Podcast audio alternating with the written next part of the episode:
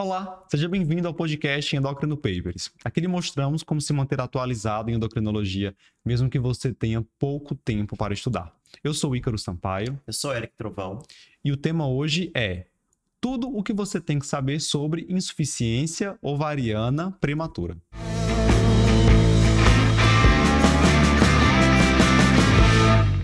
Eric, Insuficiência ovariana prematura é uma das causas conhecidas de amenorreia secundária. Isso. Mas eu sei que já na conceituação dessa doença, dessa condição, a gente tem um pouquinho de controvérsia, um pouquinho de variabilidade entre as referências. Como é que a gente pode definir de fato o que seria insuficiência ovariana prematura? E uma dúvida, é equivalente falar em falência ovariana prematura, né? FOP, como a gente falava anteriormente? É, na verdade é a mesma coisa, só que mudou o nome para insuficiência, né? Até porque o que o que é que isso quer dizer? É, os folículos, né, eles da mulher vão sendo perdidos ao longo de toda a vida, quando entra em falência aquela fase da menopausa fisiológica que ocorre ali em torno dos 50 anos. Às vezes, algumas mulheres têm alguma condição genética, iatrogênica, alguma doença que acelera a perda desses folículos. E aí essa, é, essa aceleração da perda pode fazer com que ela entre, entre aspas, em falência mais cedo. Né? Conceitualmente, insuficiência ovariana prematura seria quando ela entra com essa, entre aspas, falência antes dos 40 anos de idade. Por que eu estou dizendo entre aspas falência? Porque, na verdade, não é uma falência completa é uma, realmente uma insuficiência. Ela já tem bem menos folículo, e por ter bem menos folículo, ela já pode ali entrar em amenorreia secundária. Mas ainda não é a falência 100%, como a gente vê na menopausa fisiológica, até porque essa mulher que faz entre a amenorreia, ela pode voltar a menstruar ainda. Né? Não é raro que ela, depois de um tempo, você ali é, é, é, deu o diagnóstico ainda no começo, antes de começar o tratamento da reposição, ela volta a menstruar. Né? Pode acontecer. A gente vai falar mais sobre isso, mas eu imagino que se ela pode voltar a menstruar ainda, obviamente ela pode engravidar. Pode. A gente vai falar disso, né? Pode. né? Porque não é uma falência. Porque falência, acabou, morreu, foi. Aqui é uma insuficiência. Daí mudou o nome e ficou esse nome mais adequado para insuficiência ovariana prematura. Do mesmo jeito também, não é o nome, não é menopausa precoce. Gente, até para paciente a gente fala, é uma menopausa precoce, né? Mas assim, quando a gente fala menopausa precoce, fica parecendo que é exatamente igual ao período da menopausa fisiológica. E não é exatamente igual, tem suas diferenças. E conceitualmente, essa insuficiência ovariana prematura ela ocorre antes dos 40 anos de idade. Certo. Então tem que ser uma mulher nessa faixa etária que entre a menorreia e aí o sinal laboratorial, né, vai ser o aumento do FSH. É uma mulher que vai ter um hipogonadismo hipergonadotrófico. Se você tem uma mulher com menorreia secundária, você dosa o FSH e esse FSH estiver alto, né, você está diante de insuficiência ovariana prematura, Aí é que entra as controvérsias em relação ao ponto de corte desse FSH. Certo. Né, que ninguém Mas... se entende direito. Mas é isso, é um hipogonadismo hipergonadotrófico numa mulher com menorreia secundária. Antes dos 40 anos de idade. Certo. Vamos imaginar uma situação para que a gente possa conduzir a discussão. Cecília, 34 anos, Cecília tem diagnóstico de hipotireoidismo por tireoidite de Hashimoto. Vem para consulta, está com TSH direitinho na meta, com a sua levotiroxina, mas refere ausência de fluxo menstrual há seis meses. E ela certo. não está grávida, já certo. tem um beta, já fez vários betas nesse período. Então, Agora que, é, que você mencionou, ela relata que às vezes sim, o tempo está um pouco quente, mas ela percebe que sente mais calor que as colegas de trabalho, mesmo com o ar-condicionado ligado, às vezes com um pouco de sudorese. Certo. E menstruação ausente há seis meses. Na investigação ali de amenorreia secundária, obviamente vai entrar um FSH. Isso. Aí vem a pergunta, Eric: qual é o ponto de corte do FSH? Quantas medidas eu preciso para dizer que essa paciente está com insuficiência ovariana prematura. É, então, esse ponto de corte ele vai variar de acordo com a diretriz, com a sociedade. Alguns colocam 25, outros colocam 30, já vi até 40. Enfim, mas tem um mínimo de 25, eu costumo dizer isso. Olha, tem um mínimo de 25. Então, se você já tem ali um FSH que passou de 25, né, e aí, óbvio, você repete esse FSH pelo menos quatro semanas depois, confirmou que esse FSH está alto. A mulher em amenorreia, principalmente se tiver sintomas vasomotores, né? Isso indica que realmente é um hipoestrogenismo e a causa é um hipogonadismo hipergonadotrófico. Que pode usar aí esse ponto de corte. Eu gosto desse ponto de corte de 25 particularmente, né? Eu acho que eu nunca não me lembro de ter visto alguma sociedade que indica um, um ponto de corte menor do que esse. Então, pelo menos um FSH acima de 25, né? lembrando que tem que repetir, tem que confirmar pelo menos um mês depois, de um mês aí de diferença. Confirmou, é insuficiência ovariana prematura. Você não tá falou dado. em dosar estradiol para esse paciente, por quê? Não, não, não existe essa necessidade. Primeiro que o estradiol não é um exame muito... Hoje em dia ele é até melhor, né? Porque consegue ter um limite de detecção melhor quando ele está muito baixo, né? Mas ele é um exame que, que é falho, porque ele pode até estar tá, tá normal nessa fase. Não necessariamente ele vai estar tá baixo, certo? O que realmente vai indicar a falência é o aumento do FSH. Quando a paciente entra em insuficiência, entre falência ovariana, quem cai primeiro, antes mesmo até do estradiol cair, é a inibina B. Certo. E a inibina B é o principal hormônio ovariano que faz feedback negativo sobre a hipófise. Certo? Então o FSH aumenta antes de você ter uma queda de, de, de estradiol. Então, você dosar o estradiol, ele pode estar até normal, né? Não necessariamente ele vai estar baixo. Então, e vamos economizar exame, né? O FSH não. O FSH realmente é o exame aí diagnóstico para paciente. Muito bem. Então, nossa paciente fez o FSH, FSH de 40. Então, fecha. É, é repetiu, né? Depois. Isso, repetiu. Claro que, ó, vamos lá, para prática. Né? Uma mulher já cheia de sintomas, motor, ela não está menstruando. né? O FSH muito alto, dificilmente não vai confirmar. Né? Acho que você já pode conversar com ela sobre o provável diagnóstico, deixa repetido o FSH depois, essa parte mais protocolar, né? Mas é uma paciente que provavelmente é realmente insuficiência ovariana prematura, né? Não tem para onde correr antes de pensar em tratá-la, vem a questão, mas o que é que causou essa, essa falência, Isso. essa insuficiência ovariana prematura? Então, como é que eu faço a investigação da etiologia da insuficiência ovariana prematura? Eu costumo dizer que esse, essa, esse diagnóstico, insuficiência ovariana prematura, é um diagnóstico sindrômico. Né? Eu estou dizendo que essa mulher é, é, é, tá hipoestrogênica agora porque não tem mais folículo. Mas isso aconteceu porque algo acelerou a perda de folículos dela. Foi antes do, do normal. Tem alguma coisa que está fazendo isso. Então, eu devo sim investigar a etiologia. Então, aí eu tenho que lembrar quais são essas etiologias, né? Já adianto que o, o, quando a gente vai para a literatura, a, a, etiologia mais frequente é idiopática, né? Porque eu não consigo achar. Não é uma coisa fácil de achar, tá. certo? Mas... Não desanime. Não, não desanime, desanime, não desanime. As causas que a gente tem. Causas genéticas, são vários genes que podem ter associados. A gente pode ter desde alterações cromossômicas até mutações genéticas. E nessas mutações genéticas, há uma série de genes que estão alterados. Eu vou sair investigando esses genes todos? Não. Não. Então, é qual é a alteração cromossômica mais comum? Síndrome de Turner. Oxente, Eric, síndrome de Turner, a menorreia secundária pode dar? Pode. Paciente com 30 tá? e tantos anos já? Pode. Tá? E lembrar também que a síndrome, a síndrome de Turner, por si só, conceitualmente, é insuficiência ovariana prematura, só que cursa mais frequentemente com a menorreia primária, certo? Mas ela pode também cursar com a menorreia secundária. Então, a paciente que você citou pode ter Turner? Pode.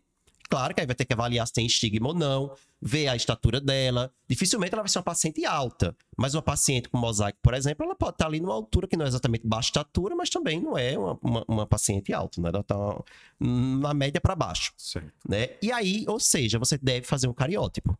Tá? Então, alteração cromossômica mais comum levando a IOP é Turner. Então você deveria fazer um cariótipo para toda mulher com IOP, mesmo que não tenha estigmas para Turner. Boa. Certo? Aí vai para a mutação genética. Qual é a mutação genética mais comum? O que a gente chama de X frágil. Certo? X frágil é uma condição causada por mutação de um gene chamado FMR1, que fica no cromossomo X, certo? E que no homem, classicamente, vai levar a quadros de déficit cognitivo. É a mutação completa. É a mutação completa que acontece no homem. Na mulher, não costuma acontecer a mutação completa. O que acontece é a pré-mutação. Então, na mulher, a pré-mutação cursa com insuficiência ovariana prematura. Dificilmente a mulher vai fazer um déficit cognitivo, um retardo mental, alguma coisa assim, que é o clássico da síndrome do X frágil do homem. Só que uma dica da anamnese são mulheres que estão em OP e que têm um parente masculino com quadro de alteração cognitiva. Então, é até importante a gente perguntar isso na anamnese. E de solicitação, a gente vai pedir pesquisa do X frágil, sendo prático. Como é que eu peço, Eric, pesquisa do X frágil? Desse jeito. Solicito pesquisa do X frágil. Então, é a mutação mais comum levando a IOP. Então, a gente deveria pedir para toda mulher, mesmo que não tenha parente masculino com alteração, a gente deveria pedir a pesquisa do X frágil. Então, se essa nossa paciente, por exemplo, tiver um filho com algum histórico de retardo mental, comprometimento cognitivo, já é uma suspeita. Já é uma suspeita. Certo. Certo? Mas claro, você vai pedir a pesquisa do X frágil para confirmar. E aí vai ter uma série de outros genes associados que esses eu não vou investigar na prática. Né? Acaba que fica muito idiopático, principalmente por causa dessas causas genéticas que a gente não tem como investigar. O que a gente vai investigar a causa genética é Turner, que é uma alteração cromossômica mais comum, e X frágil, que é a mutação genética mais comum. Então aqui nós temos causas genéticas para insuficiência Isso. prematura. Saindo de genética, doença autoimune. É Pronto. uma etiologia importante. É uma etiologia importante, deve sempre ser pensada ainda mais nessa sua paciente que você disse, que eu me lembro Tem bem, que tem Hashimoto, né? Então a chance de você ter uma doença autoimune, é, uma alforite autoimune, numa paciente que já tem uma outra doença endócrina autoimune é maior. Mas o problema aí é que Hashimoto é muito comum na população geral também. Então, inclusive é descrito que mulheres com IOP de outras causas, causa genética ou outra causa que seja, também uma alta chance de ter um TPO positivo, de ter Hashimoto, porque é comum na população. Ficou difícil agora. difícil. Não é que tem Hashimoto é igual a alforite autoimune, não. Mas pode ser. Certo. É diferente, por exemplo, se ela tiver Addison. Se ela tem doença de Addison, aí a chance dessa, dessa IOP ser alforite autoimune é maior. Né? Até porque o anticorpo é o mesmo.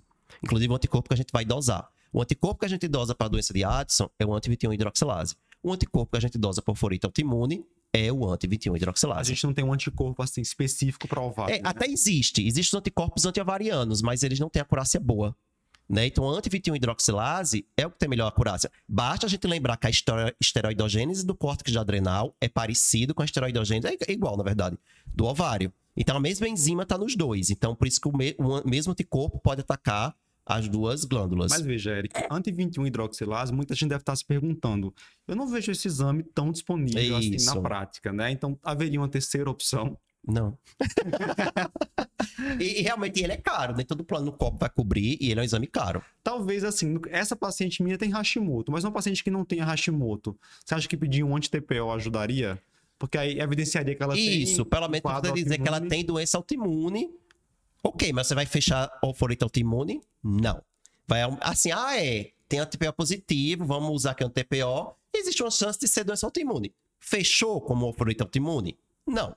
Né? Você afastou Turner, você afastou pesquisa X frágil, é um TPO positivo, talvez seja um alforite autoimune.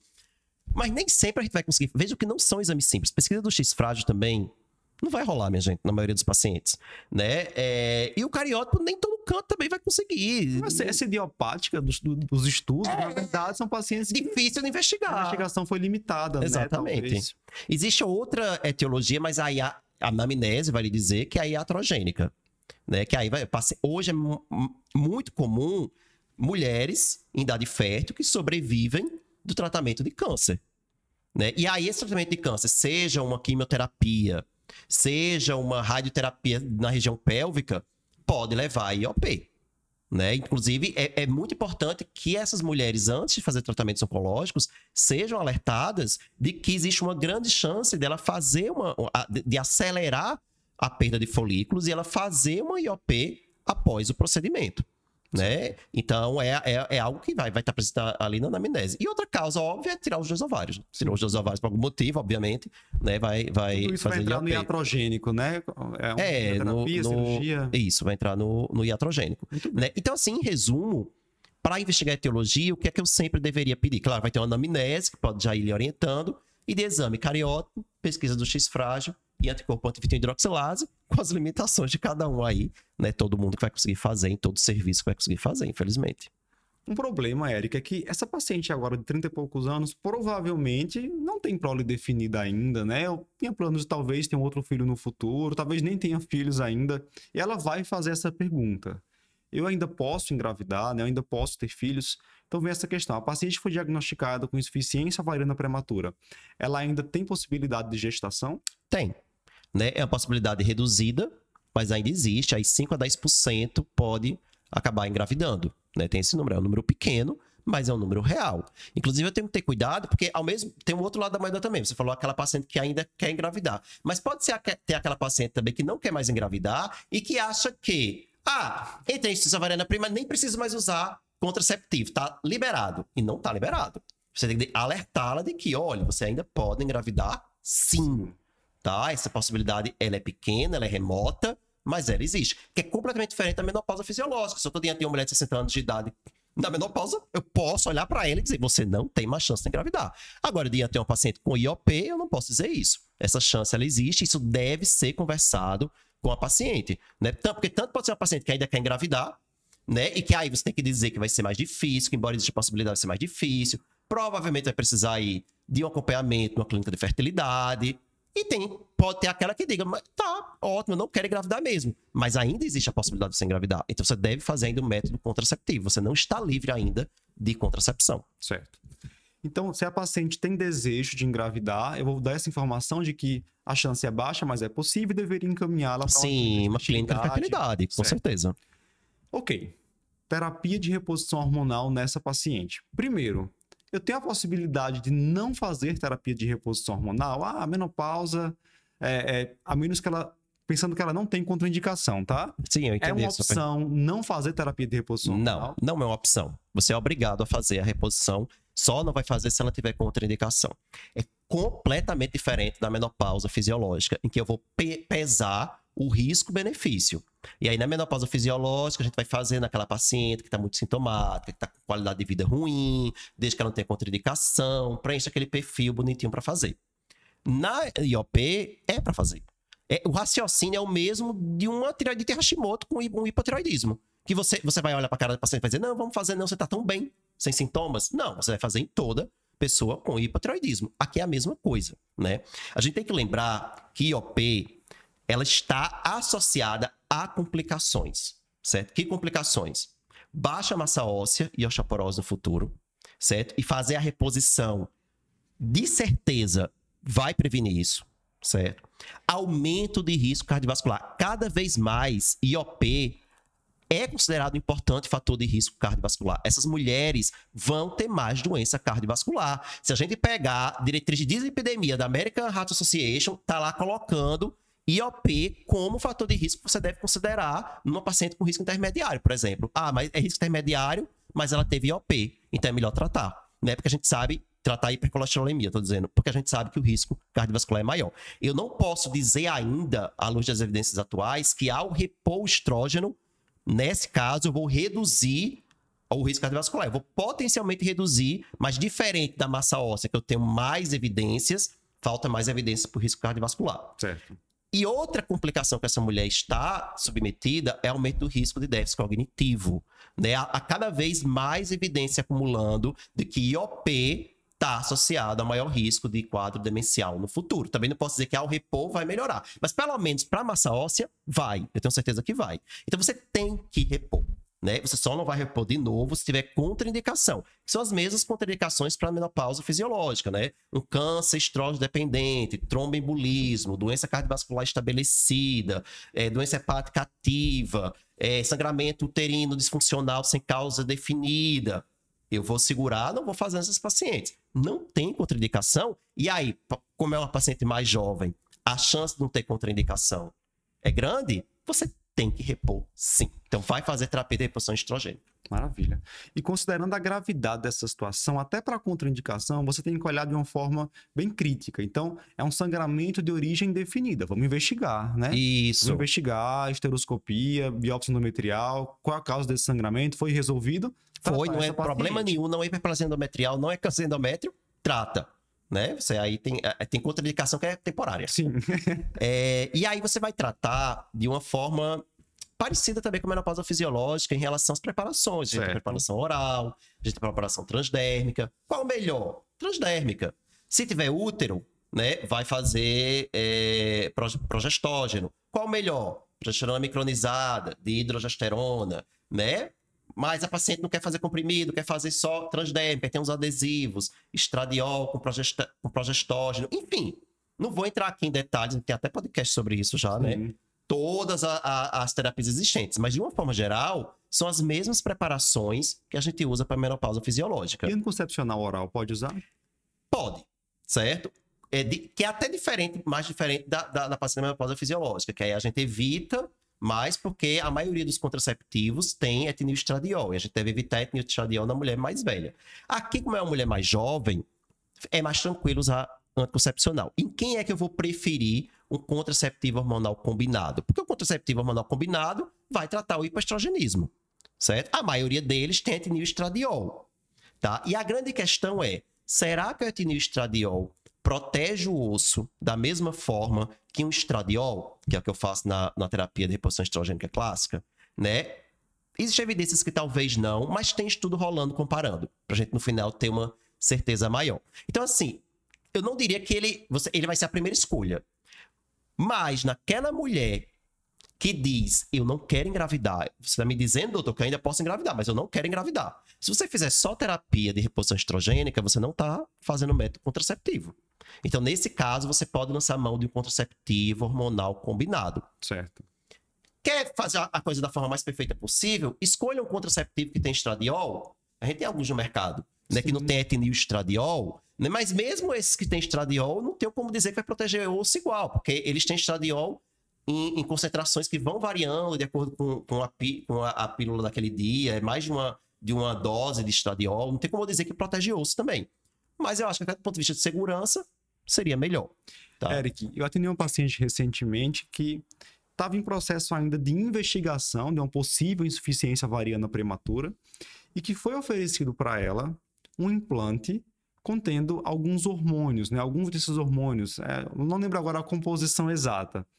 E eu acho que assim, nunca é demais falar sobre a importância de deixar claro para os nossos pacientes que não há indicação de implante hormonal com é, é testosterona, até mesmo estrógeno, essa não é uma reposição aqui no Brasil validada, aprovada Isso. pela Anvisa, muito menos com gestrinona. Então, os implantes hormonais não são a terapia recomendada. Não. Para as pacientes com insuficiência ovariana prematura e nem para as pacientes é, em menopausa, menopausa fisiológica. fisiológica, né? A, gente tem que sempre lembrar que a via que a gente está administrando importa. A gente precisa que seja uma via bem estudada, bem definida, né? A gente, ao, ó, veja, a gente tem que fazer, a gente vai fazer a reposição. E a gente tem várias preparações disponíveis para isso, desde para mulheres que preferem usar transdérmica, que não querem fazer transdérmica, só querem fazer oral, que não querem. Tem, tem, tem muita opção.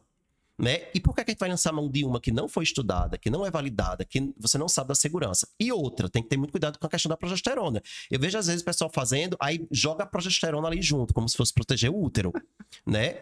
Não tenho nenhuma evidência que progesterona com implante vai proteger, né? E ter cuidado também que às vezes eu vejo, não é por implante, não. Às vezes eu vejo é com cremezinho. Sim, creme gel. Aí, aí, no mesmo creme, no mesmo gel, tem estrógeno e tem progesterona. Boa. E isso eu já tenho, a gente já tem comprovação que, que essa progesterona transdérmica, feita na forma de gel ou de creme, não protege útero. Certo. Né? A, a, em forma de adesivo, a gente tem evidência que protege, tanto que ela é aprovada para isso. Para é, creme gel, tem evidência de que não protege. Né? Ou seja, e será que a do implante protege? Muito menos jogar testosterona ali, gestrinona, né? Uma droga androgênica. Não tem indicação da mulher com IOP fazer reposição de testosterona. Certo? A gente não tem essa, essa orientação. Outra coisa que vale a pena lembrar, Ícaro, é em relação à dose. Sim. Do estradiol. Tá? Que é outra diferença em relação à menopausa fisiológica. A menopausa fisiológica, a ideia é usar a menor dose e manter a paciente com, com qualidade de vida, né? Isso. Menor dose possível. Aqui não. Aqui, qual é o objetivo principal? Proteger osso. Certo. Tá? E você só protege osso se você fizer 2mg de estradiol. Se fizer menos 1mg, não vai conseguir ter a mesma eficácia. Então você deve fazer 2mg. Tá. tá. Então tem essas diferenças, né? É para todo mundo, não tem isso de ah, risco-benefício, blá, blá você não vai fazer para quem tem contraindicação. E a dose, que tem que ser 2mg, e o fato de você poder usar contraceptivo naquela que quer é, evitar. Né? O resto, em relação às preparações, são as mesmas. Certo. As mesmas preparações a gente pode utilizar. Bem, certo? Eu vou dar esse diagnóstico a uma paciente com seus 30 e poucos anos, 20 e poucos anos. Nessa paciente do caso, né, já passou dos 30. E vem a questão: até quando eu vou manter esse tratamento, essa reposição hormonal?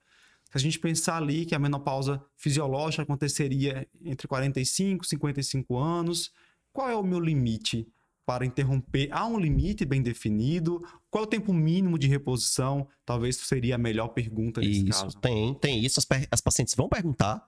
Né? E é uma pergunta também que os colegas fazem muito, né? Então, a resposta é: você vai fazer por pelo menos cinco, até os 50 anos de idade. Certo. Pelo menos até os 50 anos de idade. Então, quando ela lhe perguntar, tem 30 e pouco, eu vou usar até quando? Você vai dizer, você vai usar até, no mínimo, 50 anos. Ok. Então você não vai parar até os 50 anos. Isso não significa que aos 50 ela tenha que parar, não. Veja que eu estou dizendo até o mínimo, até pelo menos 50 anos.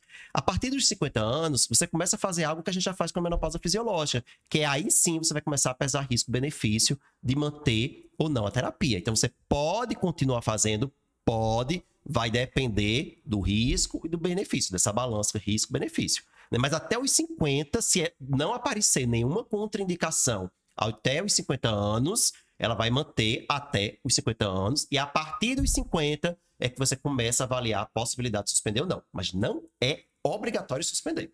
Zé, Você pode manter aí por mais tempo e aí não tá. Ah, mas até quando? Não tem essa data limite. É bom deixar isso bem claro. Muito bem. Insuficiência ovariana prematura, a gente até então não tinha nenhum podcast falando sobre É, não isso, tinha, né? né?